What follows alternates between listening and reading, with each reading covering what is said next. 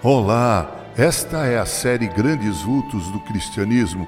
Hoje veremos um pouco sobre Hudson Taylor, o semeador da China.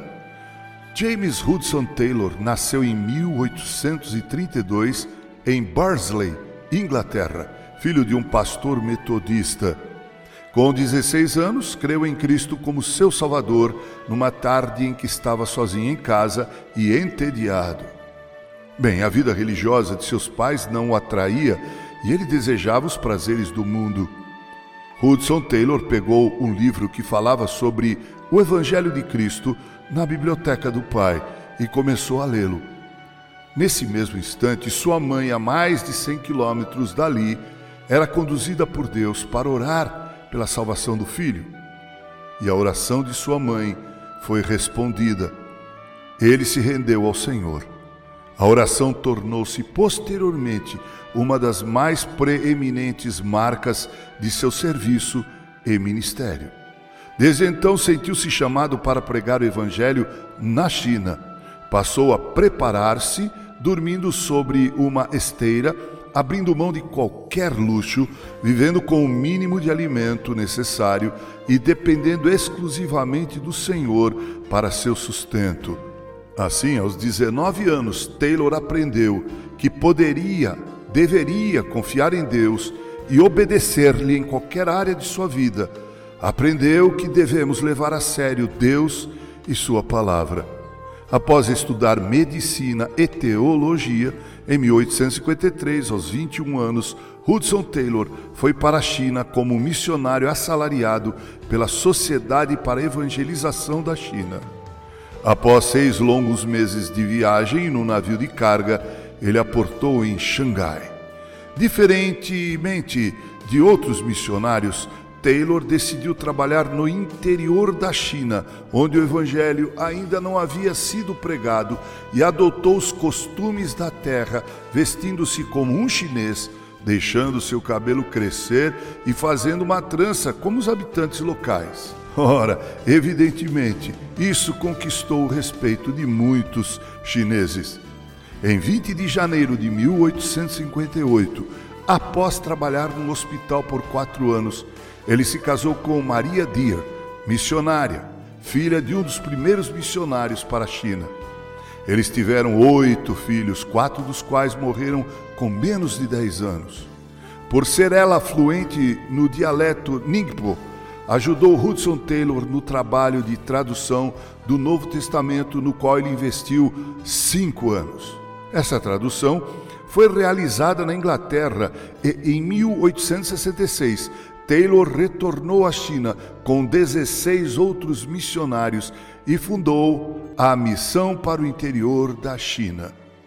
Em 1870, sua esposa e dois de seus filhos morreram de cólera.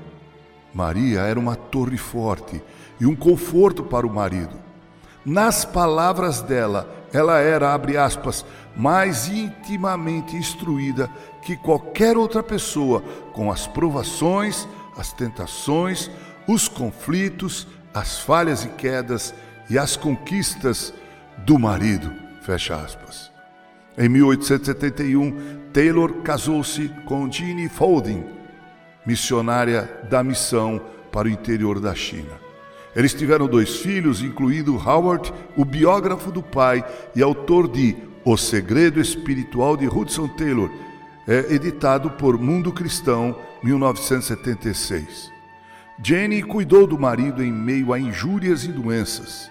Editou o periódico China's Millions, da missão para o interior da China, e tinha um ministério especial entre as mulheres. Nos últimos anos de vida, ela viajou com Hudson, além de falar, escrever e organizar o trabalho da missão.